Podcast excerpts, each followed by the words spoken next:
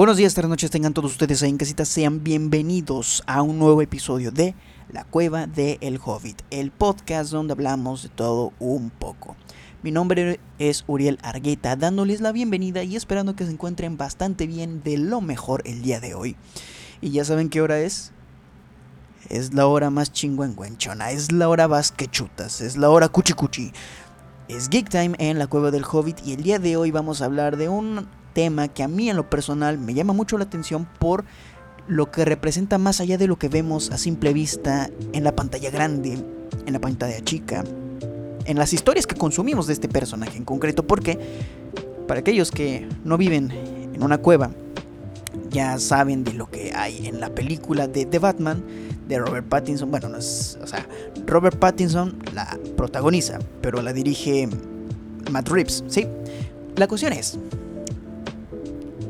no hablaremos de 15 em, cosas que no viste de la película o la escena eliminada, que, que, si bien vale la pena hablar de ello, es un tema que miles de creadores de contenido pueden y van a hacer hasta el fin de los tiempos, hasta que deje de ser relevante la noticia, que pues yo le doy por lo menos una semana más, hasta que la quiten del cine o salga, no sé, la, la edición del director o qué sé yo. El caso es que el día de hoy me voy a centrar en un tema muy importante. ¿Por qué es interesante hablar de Batman? ¿Por qué carajos un hombre que utiliza mallas super pegadas al cuerpo con un maldito cuerpo de espartano? ¿Por qué carajos nos llaman la atención sus historias? No solo en los cómics, no solo en las series, no solo en las películas. Hay un verdadero tema filosófico, hay un verdadero, verdadero perfil psicológico.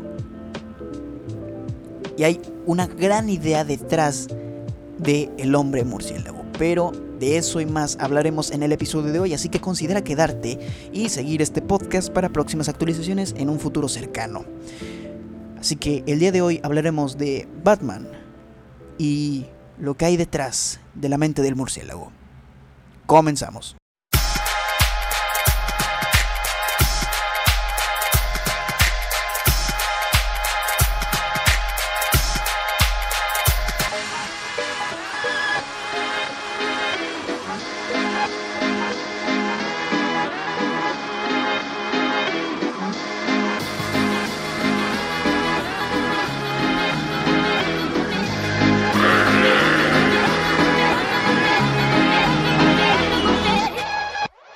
Vamos a empezar diciendo que de todos los personajes que nos podemos encontrar en los cómics y en las películas y en las series, Batman es de los que más han puesto en un contexto, vamos, de cierta forma realista.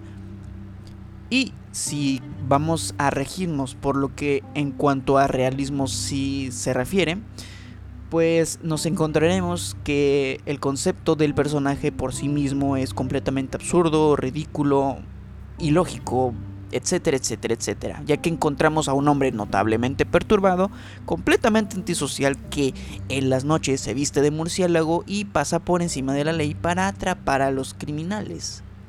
Todo eso, dentro de la ficción, se justifica con el hecho de que vio morir a sus padres por parte de un criminal y que vive en una ciudad corrupta hasta el tuétano. Se enteró de que podría entrenarse en cuerpo y alma para poder combatir al crimen. Y así lo hizo en un viaje alrededor del mundo y pues su ciudad como tal cuando regresa ve que pues está dominada prácticamente por la mafia y reina la delincuencia en general, la pura locura policía, por su parte, se ve completamente incapacitada, imposibilitada y completamente cómplice de los actos de impunidad en muchas esferas. Yo creo que muchos estarían familiarizados con todo eso después de ver la saga de El Caballero de la Noche de Christopher Nolan, pero vamos a centrarnos en ámbitos generales, porque si bien podemos decir que la figura de un vigilante en una ciudad sin ley es de buenas a primeras algo que suena coherente dentro de su ficción, pues necesariamente en este episodio vamos a juzgar con cierto realismo la figura de Bruce Wayne, alias Batman. ¿Sí? O Batman, alias Bruce Wayne. De hecho, y a huevo, a huevo tiene que salir a colación este tema y este punto.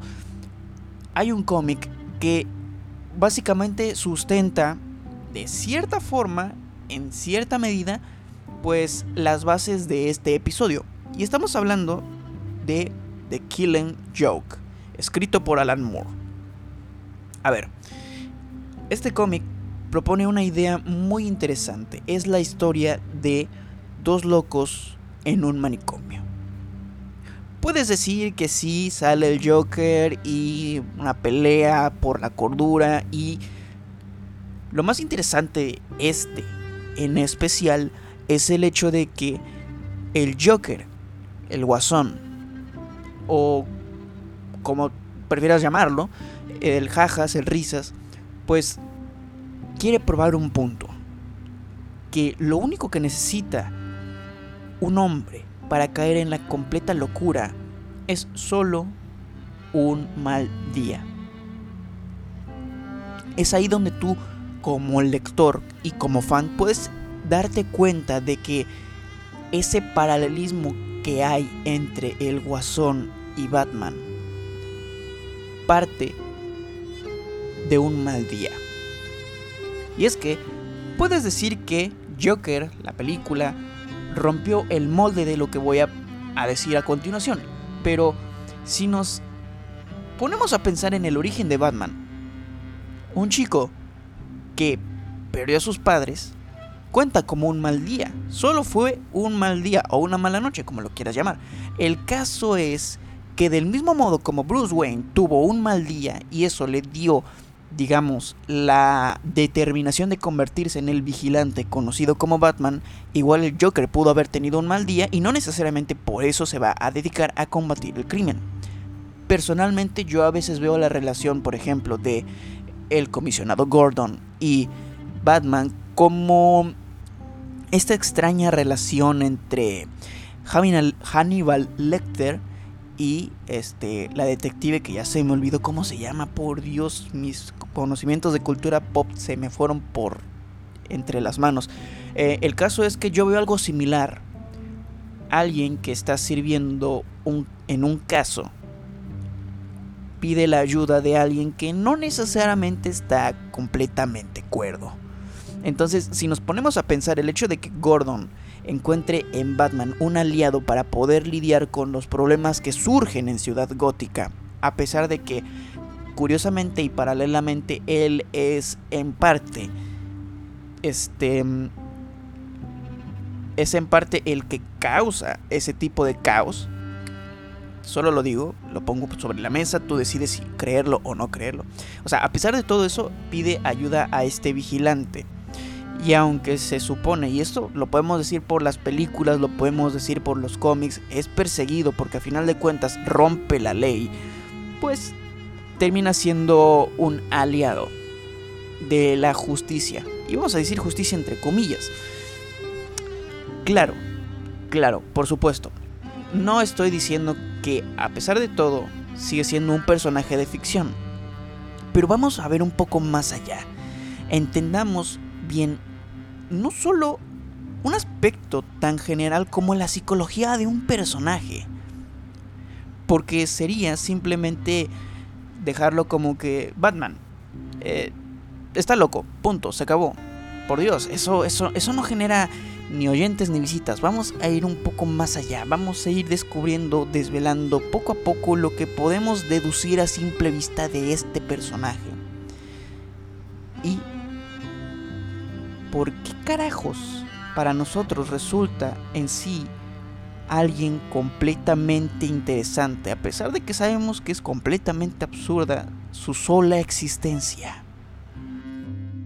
Y aún con eso, si nos queremos poner en el asiento de el hombre objetivo, objetivamente sigue siendo una tontería, porque siendo un hombre de muy altos recursos puede utilizar dichos recursos para mejorar la condición de vida de los ciudadanos en su, en su ciudad.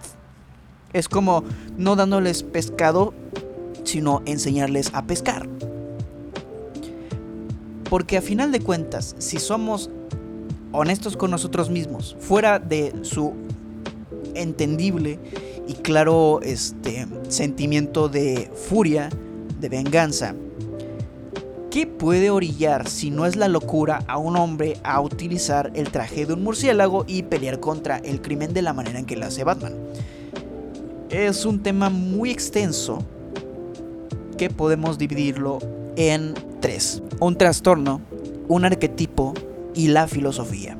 Tenemos enfrente de nosotros a un hombre con un claro trastorno de estrés postraumático o TEPT. ¿Sí? Y vamos desde lo obvio. Vio morir a sus padres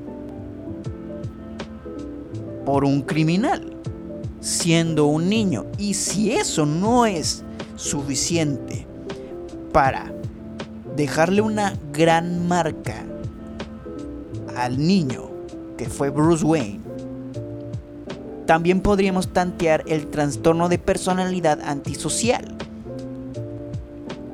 Yéndonos al tanteo y parafraseando muchos artículos al respecto, nos encontramos con una persona que es desconfiada, es antisocial, que no encuentra placer en las cosas sencillas de la vida. Y en muchos, muchos, muchos otros casos, este tipo de cuestiones los hace paranoicos. No por nada el hombre murciélago es capaz de hacer muchos planes para muchas situaciones que no existen. Esto también nos demuestra que si bien no solo es el TPT o el trastorno de personalidad antisocial, tenemos una persona algo pues me atrevería yo a decir y teorizar, siendo completamente ignorante de los temas de la psicología, alguien que tiene pues paranoia, ¿sí? Quizás esquizofrenia. Se inventa escenarios, quizás sí, posibles, pero que no suceden y aún así se quieren se quiere mantener preparado digamos, también no por nada en otro de los cómics que existen por ahí, como es el Batman Metal o el Batman que ríe, ya no recuerdo perfectamente esa parte, se le reconoce a sí mismo que él guarda todos aquellos em, vehículos, armas, artefactos de los villanos, no por el hecho de que solo en sus manos se van a mantener seguras, sino que parte de él, parte del mismo Bruce Wayne quiere utilizar esas armas para poder completar su cometido. Aún así, cabe la pregunta y es completamente válida. ¿Por qué Bruce Wayne no buscó ayuda para lo que sucedió? O más interesante aún viéndolo ya con temas más maduros y sobrios, ¿por qué Alfred no buscó ayuda profesional para el joven Bruce Wayne. ¿Se entiende? O sea, o tenemos a una persona que desde chiquito no podía decir que necesitaba ayuda, o tenemos a un mayordomo negligente que aceptó el cuidado de su joven amo para aprovechar un poco de la fortuna de los Wayne que pues obviamente se vio imposibilitado a decir algo, viendo que su protegido empezó a delirar con el hecho de querer combatir al crimen, a la corrupción como un este, símbolo de, de, de, justicia. Es como que ya no puede decirle nada y aunque lo quieras hacer entrar en razón, porque no hiciste tu trabajo a tiempo. Si lo vemos de cierta forma, el verdadero villano aquí es Alfred, que acondona los actos de un niño huérfano que está traumado, que es un mar de sentimientos y por sobre todo también es demasiado arrogante. Y el punto más importante de este tema está completamente loco. ¿Se entiende?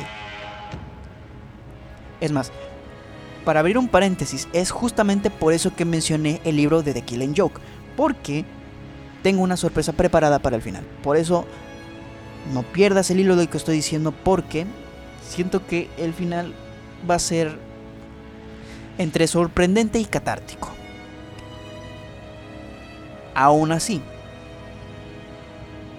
¿qué es Batman? No.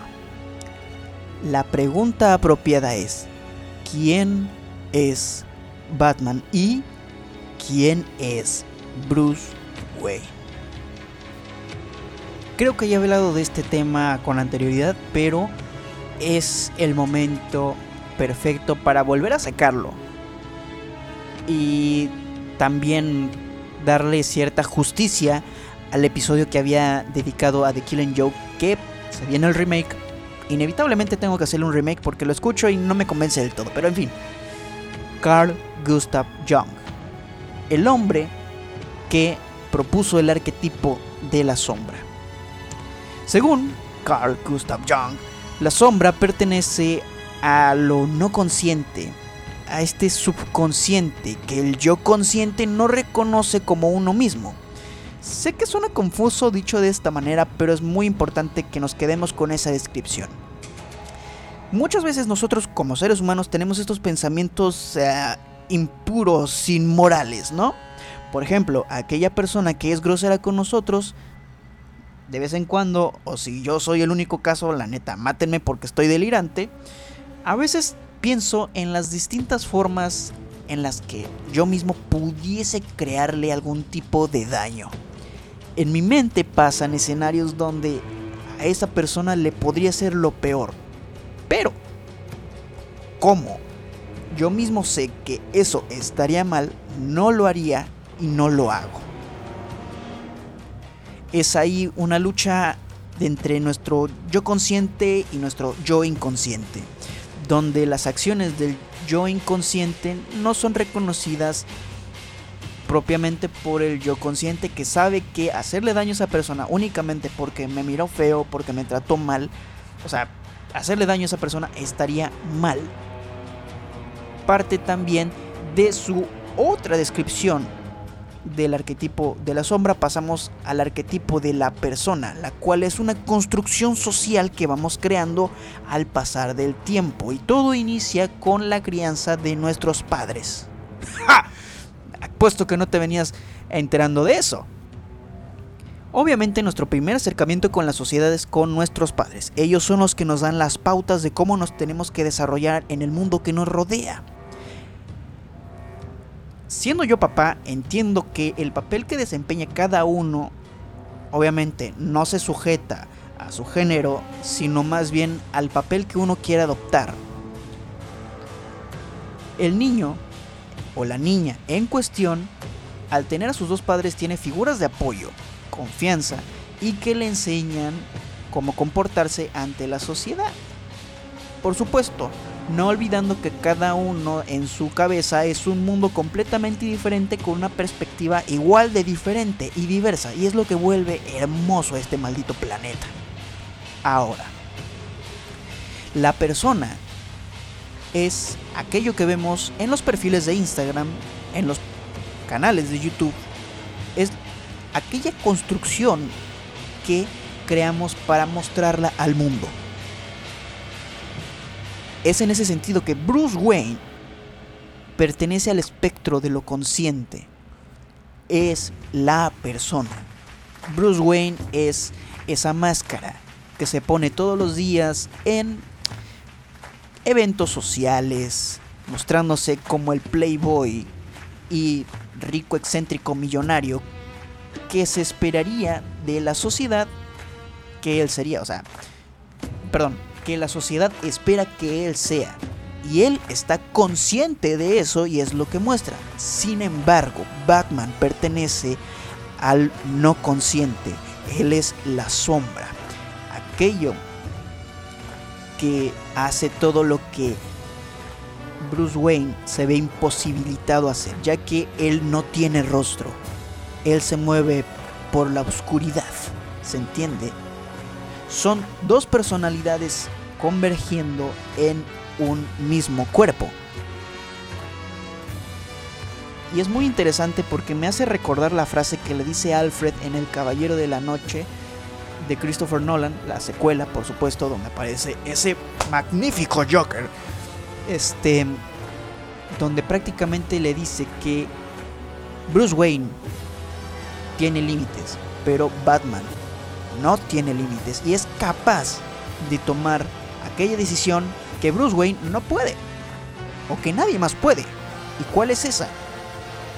En sus palabras, la correcta. Pero por otro lado podríamos intuir por esa misma descripción que Batman es capaz de tomar al criminal, romperle el cuello, romperle el brazo, romperle la madre de las distintas formas que pudiese a uno imaginarse. Porque Batman en sí no tiene rostro. Batman es la sombra. Y Bruce Wayne lo único que puede hacer es tomar una copa de vino, tomar una copa de champán, tomar cualquier cosa que lo deje pedísimo, entre comillas, porque realmente no, yo nunca he visto a ningún Batman tomar. A final de cuentas, este, Bruce Wayne simplemente hace el papel de chico rico. Entonces, es un hombre loco, consciente de su locura e inconsciente al mismo tiempo. Porque no se da cuenta que, como había dicho en el principio, los recursos de eh, la Fundación Wayne o Wayne Enterprises o Wayne lo que sea, la empresa de su papito, no puede darse cuenta que él puede postularse para alcalde y mejorar el estilo de vida de su ciudad o simplemente dar apoyo humanitario mejorando la calidad de vida de los ciudadanos de Ciudad Gótica y así no tengan que recurrir a actos de delincuencia como el robo o pues unirse a la mafia.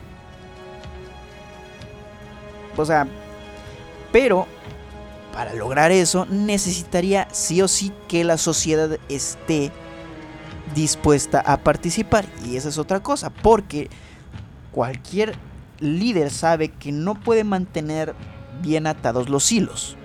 Y sí o sí, alguno de los que están en la organización hace cosas por su propia cuenta. Es ahí donde realmente él no encuentra salvación en Gótica. Y para poder demostrar que hay un, un tipo de esperanza es que decide de alguna forma pues convertirse en el caballero oscuro.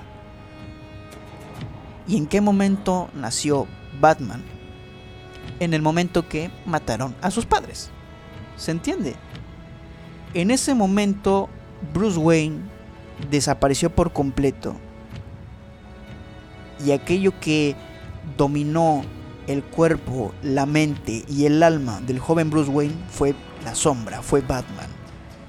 Dispuesto a llegar hasta cualquier nivel o cualquier este consecuencia con tal de lograr un cambio y por eso en su mente justifica su lucha contra el crimen.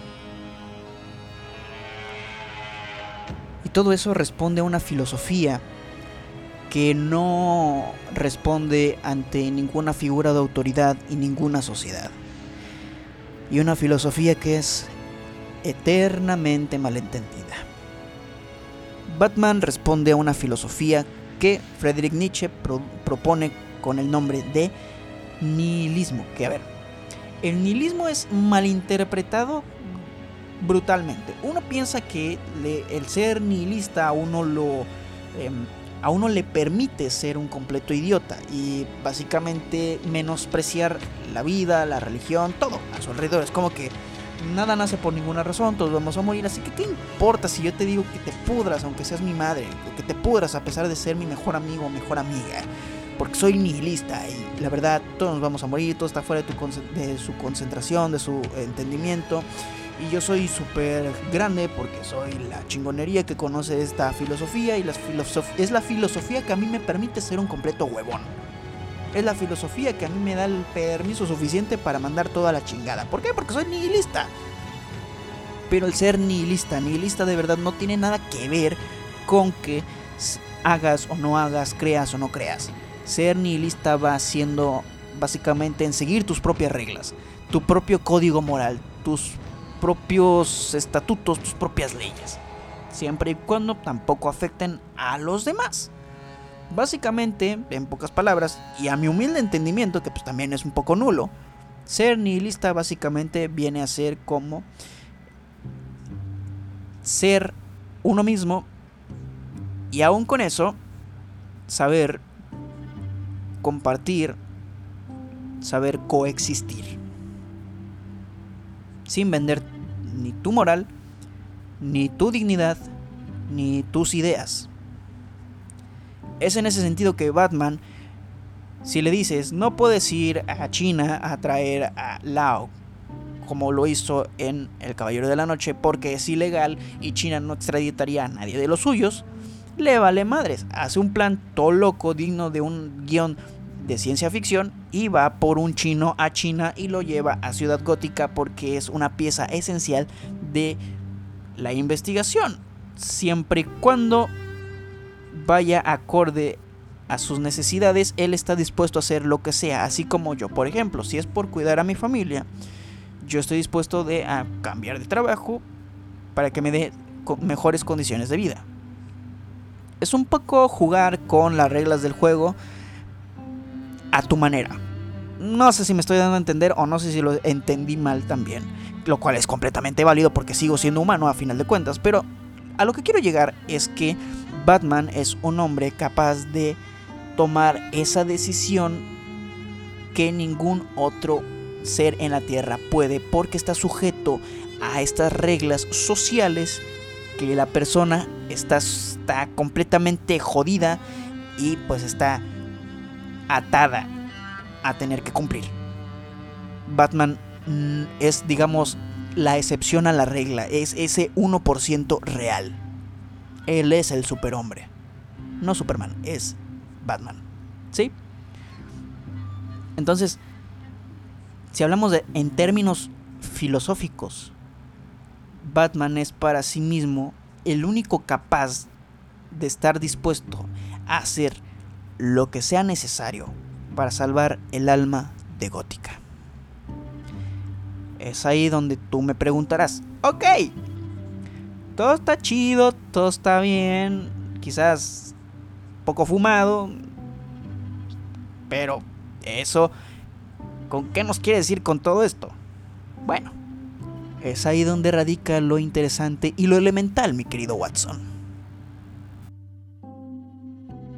Tras pienso poco a poco en el personaje como tal, me doy cuenta que para nosotros, hablando en cuestiones de entretenimiento, es una chingonería, es la mejor idea que pudo haber existido y existirá entre otras tantas, por supuesto.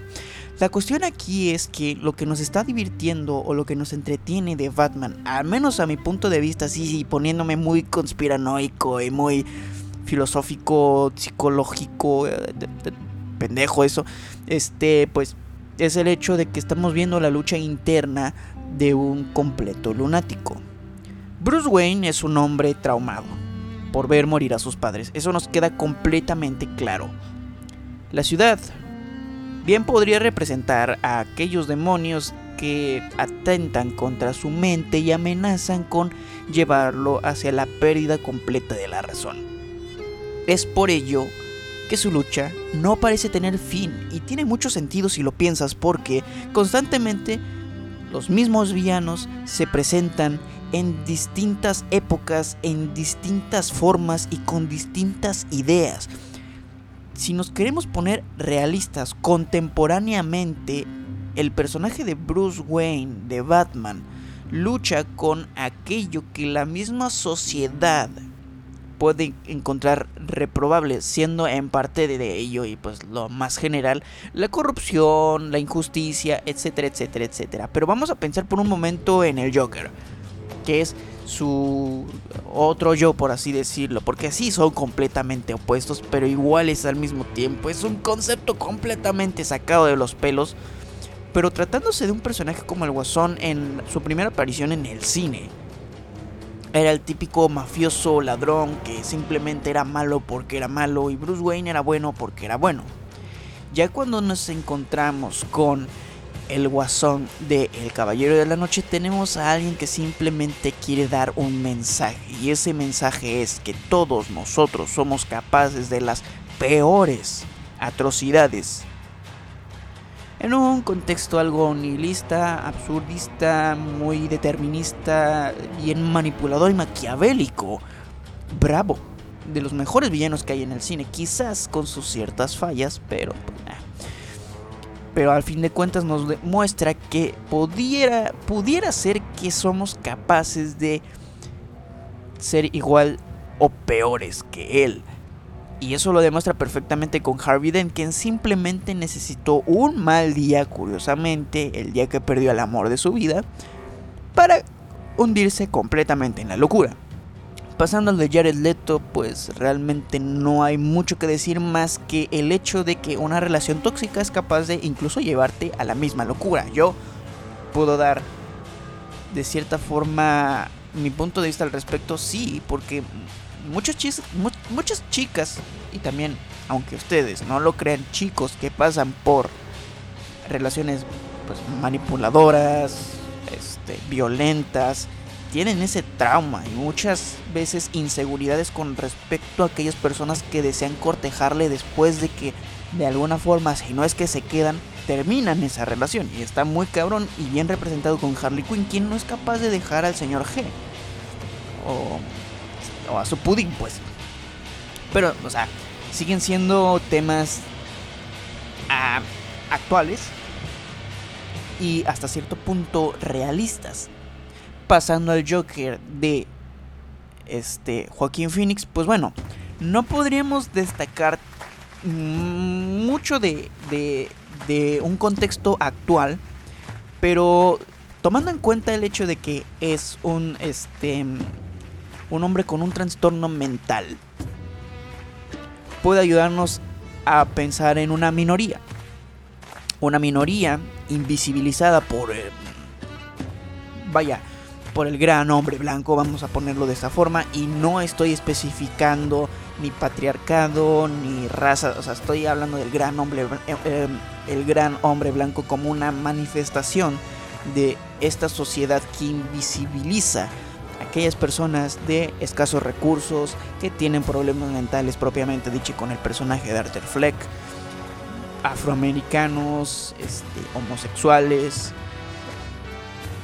o sea, y cómo el hartazgo de esta sociedad, de estos em, hombres poderosos que simplemente piensan que por ser ellos son la esperanza de toda una ciudad, los lleva a cometer actos delictivos como el asesinato de los chicos de Wall Street, y posteriormente la anarquía total en una ciudad sin verdadera ley. ¿Y qué me dicen de el actual Joker? ¿Qué? ¿Creyeron que nos íbamos a ir de este episodio sin hablar de la escena eliminada? Por favor, todo fue un plan confabulado y maquiavélicamente formado por mí, Uriel Argueta, su humilde servidor, para poder hablar de la escena eliminada de The Batman. La broma es para ustedes, hermanos y hermanas. Pero ya hablando en serio, tratándose de ese Joker, podemos ver que de por sí ya hay una relación entre ellos. Y algo muy interesante es la forma en la que habla con él, destacando declaraciones como un aniversario, cierta confianza y observaciones y el hecho de que el Joker parece conocer mucho mejor a Bruce Wayne o bien Batman que pues él mismo. Es como un loco reconoce a otro loco. Y de eso va también de Killing Joke. El hecho de que el Joker entiende que para que Batman llegase a ser Batman, tuvo que haber en cierto momento un mal día, una mala experiencia que hiciera que perdiera la razón y de alguna forma convertirse en lo que hoy conoce como su gran archirrival. Bruce Wayne es como el tío alcohólico o el hermano marihuano que se niega a aceptar que tiene un problema. Y aún así, la sociedad ve en esta persona algo rescatable. Y de hecho, el final de The Killing Joke a mí me deja cierta lección y es el hecho de que si constantemente Batman trata de reformar al Joker, para él es de cierta forma una manera de ayudarse a sí mismo, pero si en algún momento llegase a curar al Joker, pasaría algo exactamente igual que en el Caballero Blanco. Un Joker que, consciente de todo lo que pasó y de lo que sucede, sucede en el mundo real, puede demandar por violencia al mismísimo Batman, algo que no le podría convenir a Bruce Wayne. O sea, si tú ves The Killing Joke, El Caballero Blanco, como dos posibilidades en una línea de tiempo determinada, te darás cuenta de que en el momento en el que lo logra ayudar de cierta forma al Joker, todo va mal para Batman. Entonces, de cierta forma, Batman no se puede permitir ayudar al Joker. Porque sería aceptar que él tiene un problema. Y es lo que le da cierta gracia al chiste del final sobre, estás loco, no pasaré por ahí, apagarás la luz cuando vaya a mitad de camino. Y para terminar, el hecho de que el cómic inicie y termine con gotas de lluvia en el suelo, con el mismo espacio de viñeta, te da a entender que este problema es un círculo vicioso, cual adicción. Hay un momento en el que dices, lo voy a dejar, pero inevitablemente llega pues la recaída y es iniciar desde cero. Así pues, terminamos el episodio del día de hoy. Espero que haya sido interesante y haya logrado pues sorprenderte con ese final entre increíble y catártico. Porque la verdad tenía que hablar sí o sí de esa maldita escena. Y sí, todo fue una excusa para hacerlo. Pero en fin, este ya dejamos el episodio de esta semana. Y si eres nuevo o eres nueva y te gustó todo este desmadre, pues déjame decirte que dentro de lo que cabe, puedes seguir el podcast si no te molesta y así estarás informado o informada de próximas actualizaciones en un futuro cercano. Estoy procurando subir un episodio por semana, así que considera quedarte para que puedas encontrar un episodio y contenido que pueda ser de tu interés y tu agrado. Agradezco a todos aquellos que llegaron hasta este punto del podcast y pues bueno, mi nombre es Uriel Argueta despidiéndose y deseando que nos encontremos en una próxima emisión de La Cueva del Hobbit. Yo me despido hasta la próxima. Chao, chao.